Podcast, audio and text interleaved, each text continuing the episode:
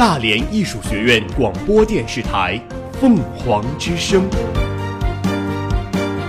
聆听最好的声音。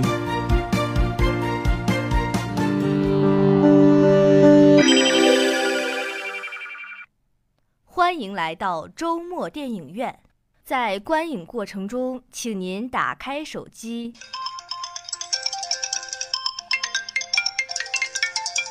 随意照相，放心吃喝，积极讨论。哎呦，这好人还是坏人？呀，我不敢看。爆米花不吃，你买它干嘛呀？你能不能少省点？开始了，开始了。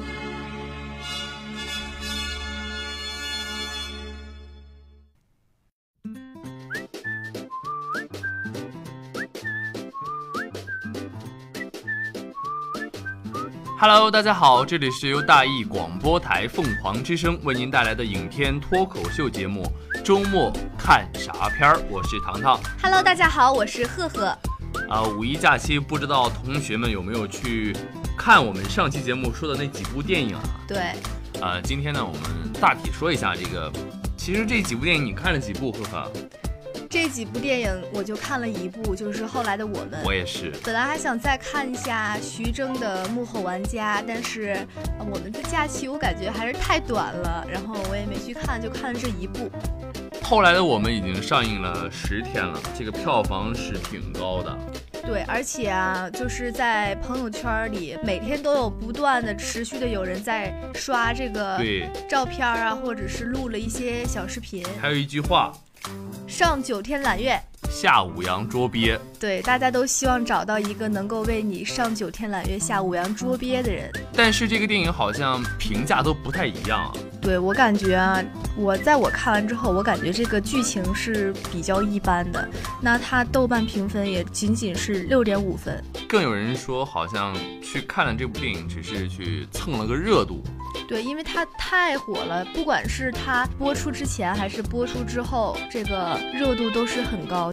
啊，但毕竟这是刘若英的第一部作品啊，但还是值得称赞的。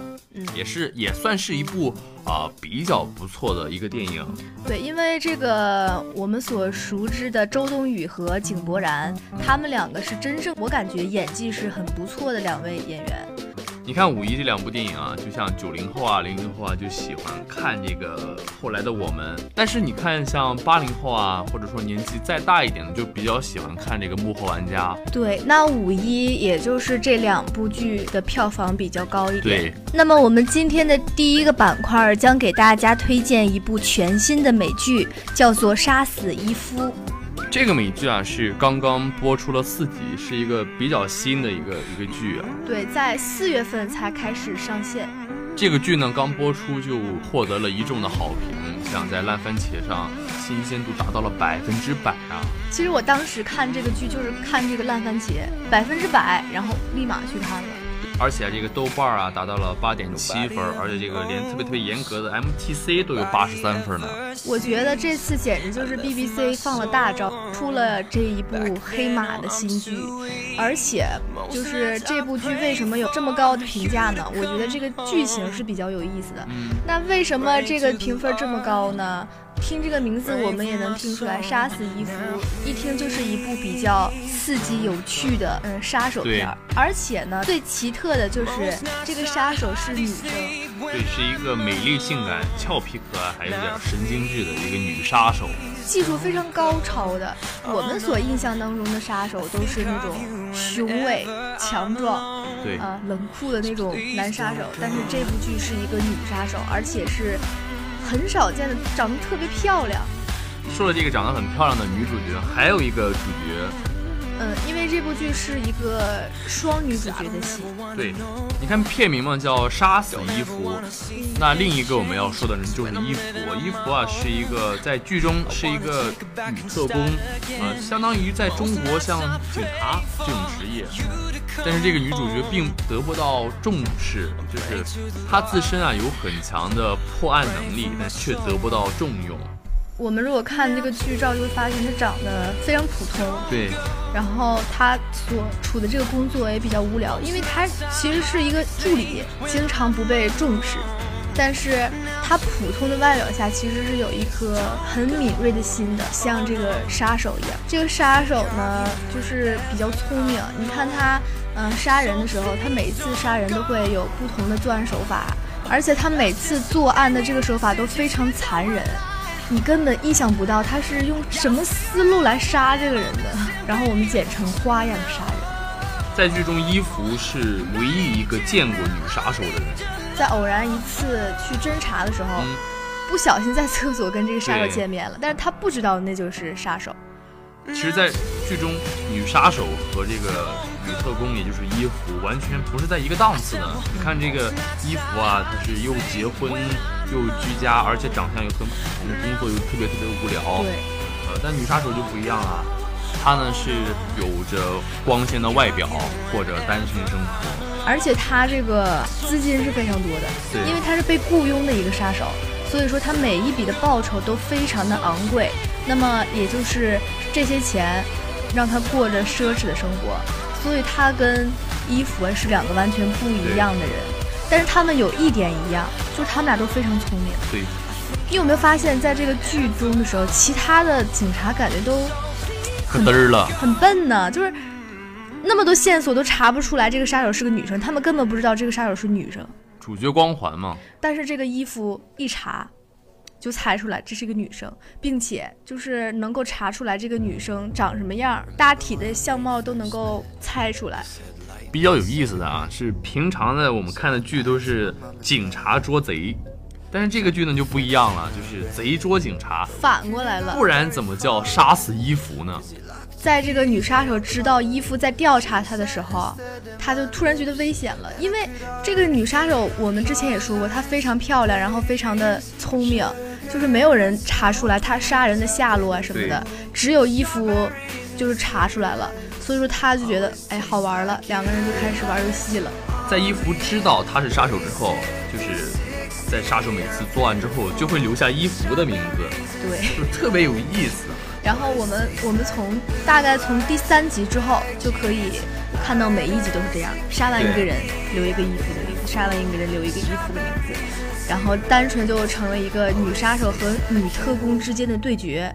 然后虽然这个名字叫做杀死伊芙，但是女主角就是不杀他。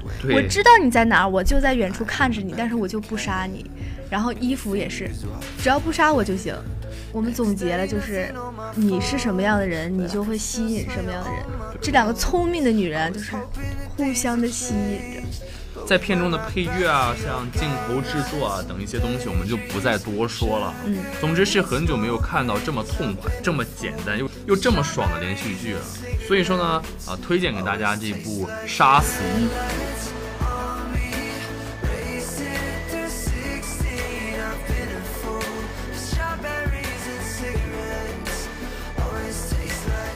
嗯，接下来是我们今天节目的第二个板块。我们第二个板块呢，给大家推荐了一些适合一个人看的电影。对，糖糖，你有没有发现有时候，呃，我们在没有课的时候，或者是在放假别人不出去玩的时候，宅在家里的时候还是挺多的对，就是难免会有自己独处的时候，啊。那糖糖，那你平常独处的时候你都会干嘛呀？睡觉啊，还有呢？啊，然后看点电影啦、电视剧啦。啊，我感觉每个人都差不多吧。嗯我就是独处的时候，嗯，刷刷微博，听听歌。嗯，其实电影啊，早就渗透进我们生活的方方面面。你像，呃，坐飞机、高铁，或者说休息日、假期，都会去找一部电影看。对，而且我感觉你就算不是因为无聊，都要有时间去看电影，因为在看电影的时候可以看到别人的故事啊，然后可以收获很多你不知道的知识。所以呢，今天呢，就给大家推荐几部适合自己看的电影，是社会题材的电影。对，那我们这一个板块给大家推了十部适合一个人看的社会题材的电影。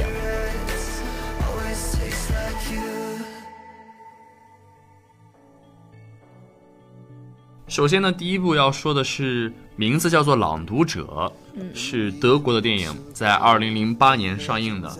嗯、故事呢开始于二战后的一九五八年，啊、在这个社会的景象当中，呃，有两个主人公，一个呢是十五岁的少年，一个是三十六岁的女人，嗯，开始萌发出感情，就是他俩在相处的过程中，这个十五岁的少年给他朗读，啊，等等等等，然后日积月累啊，这个两个人的感情就特别特别好了。但是有一天啊，这个女人消失了。当他们在重逢的时候，竟是在多年之后的审判庭。啊，这个其实这不是一部简单的爱情故事，在这个二战的背景之下，它呈现出很多很多的意义。嗯，因为我们知道二战的时候，像是在德国这些国家，其实背景是比较复杂的，比较残酷的。啊，然后呢，在在影片当中，女主角不自觉的就参与了罪行，又不自觉的承认了罪行。其实，当你看过这部电影啊，你就会觉得，在某种程度上，其实女主也是受害者，她用自己整个人生承受了巨大的代价，其实也是在抨击二战当时的那种社会上的不和谐的一些东西。对。然后我给大家推荐的这个叫做《浪潮》，同样也是德国的。这个电影是根据一个真实的事件改编的，是一九六七年的美国的加利福尼亚的一所中学发生的真实故事。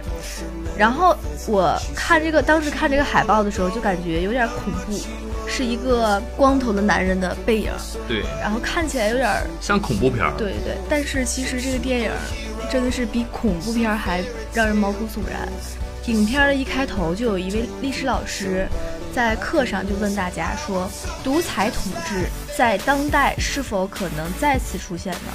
然后为了证实这一点，这个班里的老师还有所有的同学，他们都做了一个实验，就是模拟这个独裁者的这样一个实验，就是大家都穿统一的衣服，大家都喊统一的口号，都有统一的情绪，然后纪律啊。呃，精神就是讲了一下这个在模拟独裁之后发生的一些故事。那仅仅五天，这项实验就引起了严重的后果。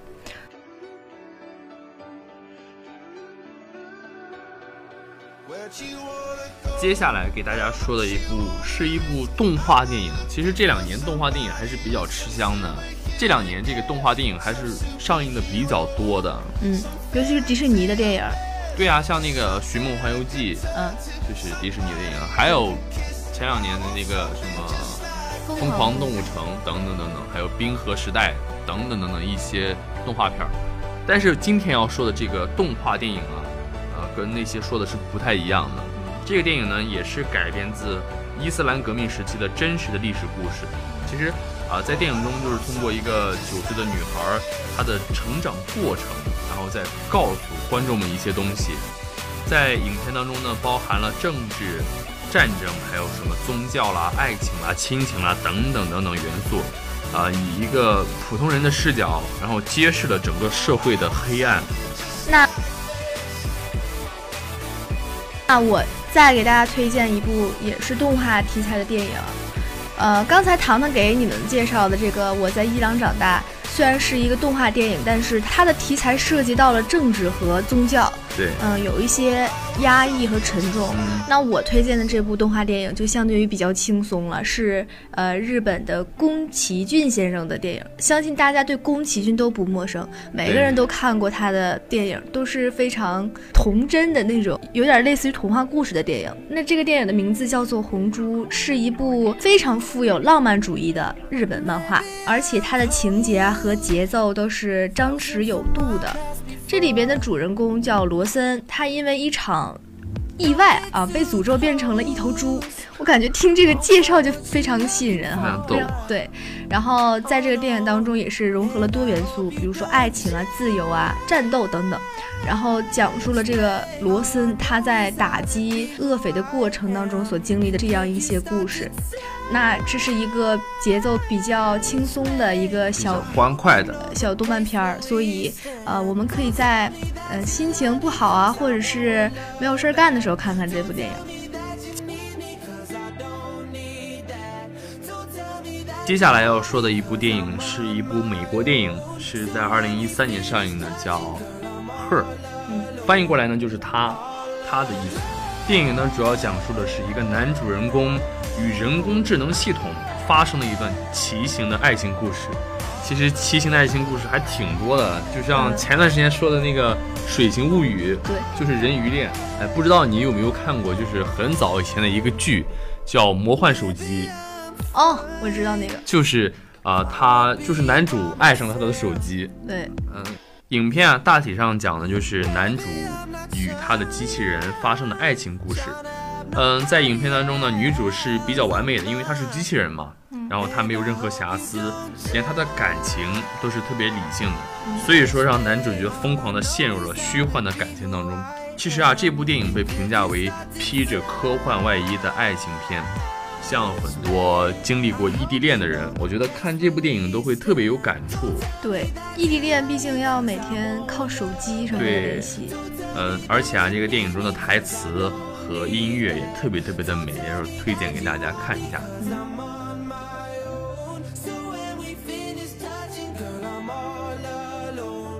嗯、我下面推荐的这部叫做《非法入境》，也是一部国外的片子，是法国的。嗯，那这里面讲述的就是在法国的一个地方生活着一群遭受着当地人排挤的难民，而且这些难民是来自伊拉克的。我们都知道伊拉克战争不断。对，然后他们逃到了这个法国的加来，也是受到排挤，无法正常的进入公共场合，遭受着很多不公平的待遇。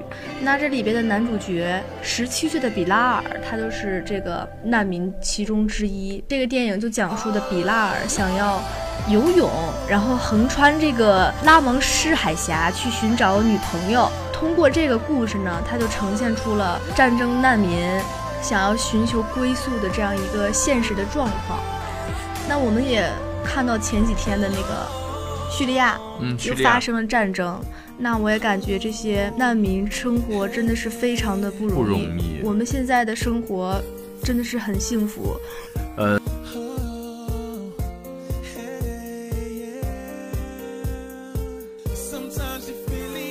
嗯，下面要说的电影啊，叫做《盗钥匙的方法》，是一部日本电影。其实我不知道是要把它理解成一部喜剧，还是一个悲情剧，因为这个电影啊，能可以不断戳中人的笑点，但是啊，在笑中又会让你带着点眼泪，然后泪中呢又能带点悬疑的一种场景。笑中带泪。对，这个呢讲的啊就是一个穷困潦倒的一个演员，然后呢他在澡堂里偶然遇到了一位黑道的冷血杀手，然后他们两个交换了人生。感觉就是这种奇思妙想的剧情，就总会让人想去看对，。我想起那个啊开心麻花那个电影了，男女交换性别嘛。啊，对，那个玛丽还有艾伦，对，可能很多人会觉得这个主题结构呢有点俗套，但是呢导演啊、编剧啊、演员的配合，让这部电影完全脱俗，还是拍的比较不错的一个电影。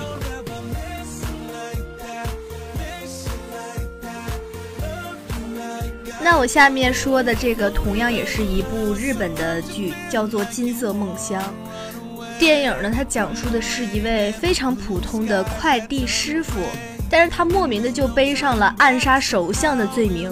我想想都感觉生气。那如果是我，我也会很无奈、很悲催啊！一个默默无闻的小人物，结果却被扯上了这种杀人犯罪的这样一个事情。而且他在这个逃亡的时候也是下意识的躲避，也不为什么警察会找自己开枪，然后他就是莫名其妙的开始了他的逃亡之路。听一下这个故事，感觉很绝望啊！因为一个小人物根本就无法就是战胜我们所说的政治的黑暗。对，但这部剧有意思的呢是，他的导演非常巧妙的把这样一个悲情的故事讲得非常的温情，所以我们可以在面对很多挫折的时候去看一下这部电影，能够从中感觉到那些，呃，面对生活压力之后感觉到的温暖。就像电影当中所说的，活着已经是最大的胜利了。接下来。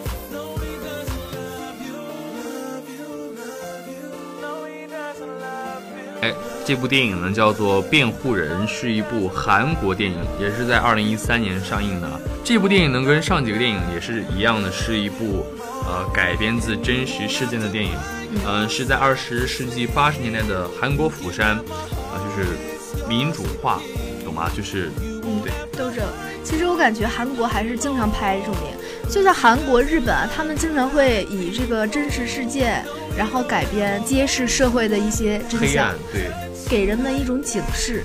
大体说一下这个电影的剧情啊，就是一名高中学历的律师，然后呢，他两耳不闻窗外事，就是不想管外面的事情，只顾着赚钱和做好自己的事情。但是社会的巨变呢，却让他无法置身事外，社会呢以各种暴力的行径统治百姓，所以说他呢就走上了这条民主辩护的道路。其实韩国有很多很多这种类型的电影，所以说就不免让我们对这些电影工作者多了一份尊敬。那我最后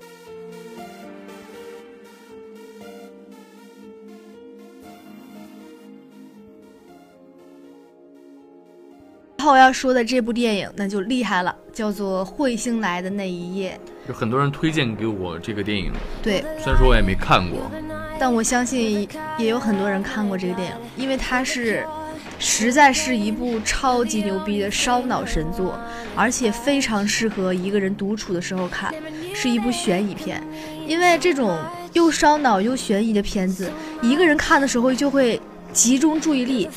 如果你不集中注意力，不保持清醒的话，你会看不下去，看不懂了，一个点儿就不注意就看不懂了。但是像这种嗯、呃烧脑的剧情啊，一般前几分钟大家都是看不下去的。对，就像当时我看那个《银翼杀杀手二零四八》的时候，我前几分钟真的是非常想关掉这页面，后来我又反复的看了两遍才看进去。这个电影也是同样的，刚开始的前几分钟真的是非常无聊啊，只有坚持下去啊，你就会发现你错过了很多细思极恐的细节。那这个电影呢，它是讲的是八个朋友聚餐，然后发生的一些轻松愉快的故事。那么这个轻松愉快，我就要加个引号了，是看似轻松愉快，但是实际上在第一次停电之后，这个整个的节奏都变得毛骨悚然了。然后电影当中涉及的平行世界也是按照现有的理论啊存在的改编的，所以说电影是利用了这一个理论，把这个情节推向高潮的。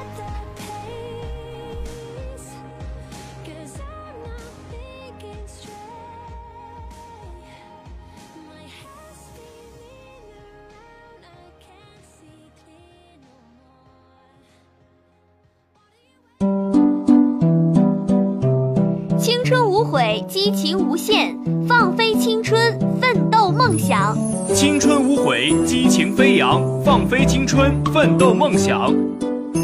乐观拼搏，共创乐观辉煌拼。搏，共创辉煌。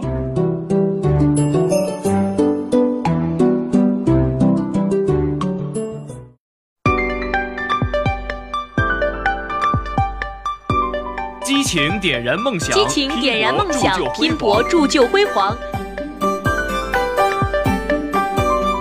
拥抱健康，拥抱面向健康，未来。面向未来赛。团结，赛意志，赛风格，赛水平，赛团结，赛意志，赛风格，赛水平。发扬大义精神，勃发体育生机。发扬大义精神，勃发体育生机。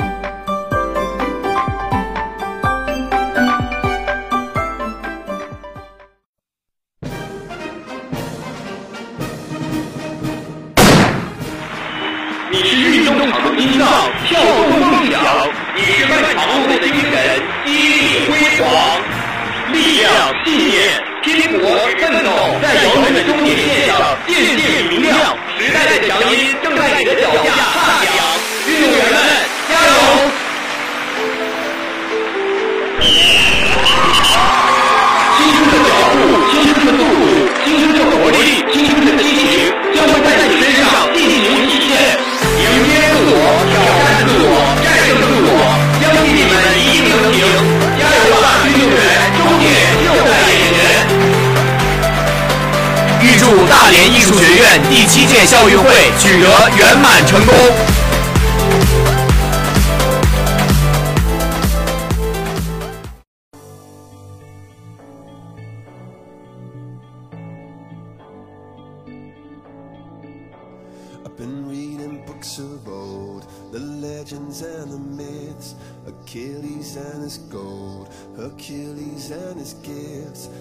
今天我们给大家分享两个关于奥运会的小故事。那我今天讲的第一个小故事是关于李培勇的，他是雅典奥运会举重六十九公斤级的银牌得主。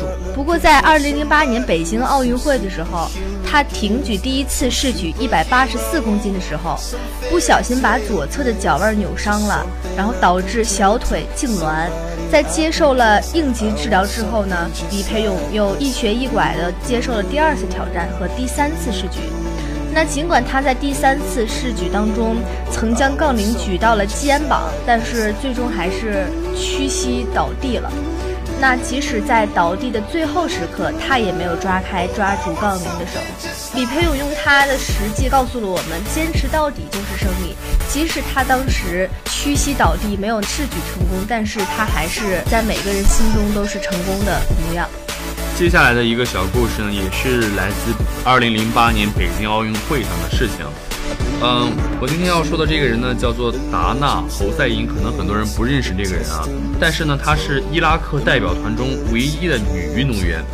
伊拉克代表团，呃，在女子一百的预赛中，她穿着二手跑鞋跑出了十二秒三六的这一个个人最好成绩。其实，在赛后接受采访的时候，他说：“我今天能得第几不重要，我能代表伊拉克来参加比赛，站在北京奥运会的这个跑道上就是胜利。”真的是被他这种深深的爱国精神所打动了。以上就是本期节目的全部内容。获取更多资讯，下载蜻蜓 FM，搜索大连艺术学院凤凰之声。如果你有什么想对我们说的，欢迎在我们节目的底下留言。我是糖糖，我是赫赫，我们下周再见，拜拜。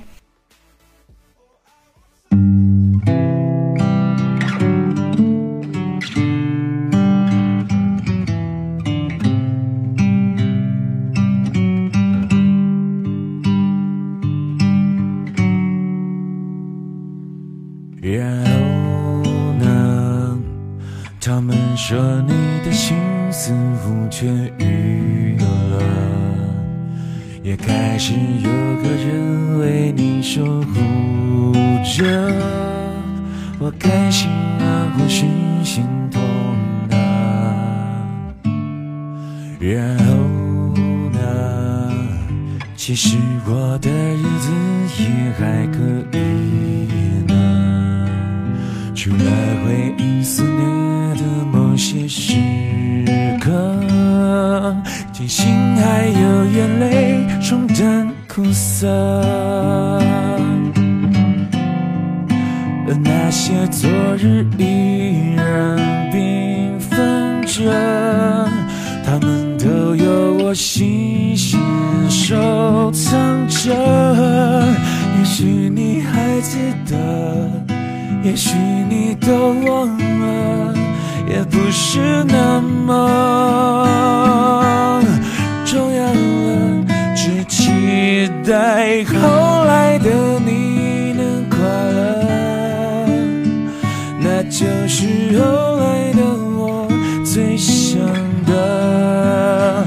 后来的我们依然走着，只是不再并肩了。朝各自的人生追寻了，亲爱的，回忆我们共同走过的曲折，是那些带我们来到了这一刻，让珍贵的人生有失有得。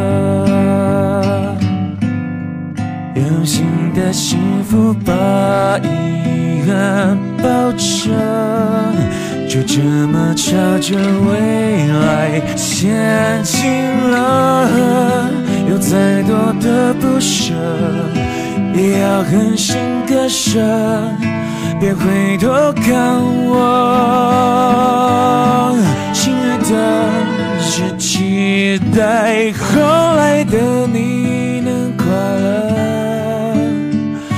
就是后来的我最想的后来的我们依然走着只是不再并肩了朝各自的人生追寻了无论是后来故事怎么了。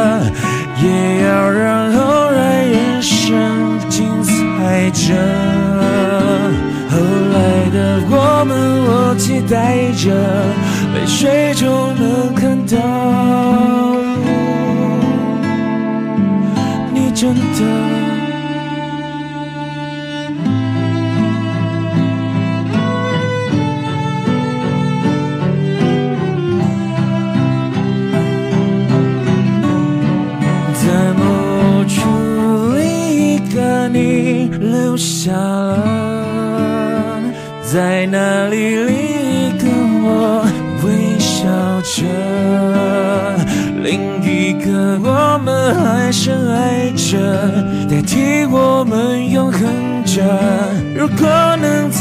想就够了，无论输。后来故事怎么了？也要让后来人生值得。后来的我们，我期待着泪水。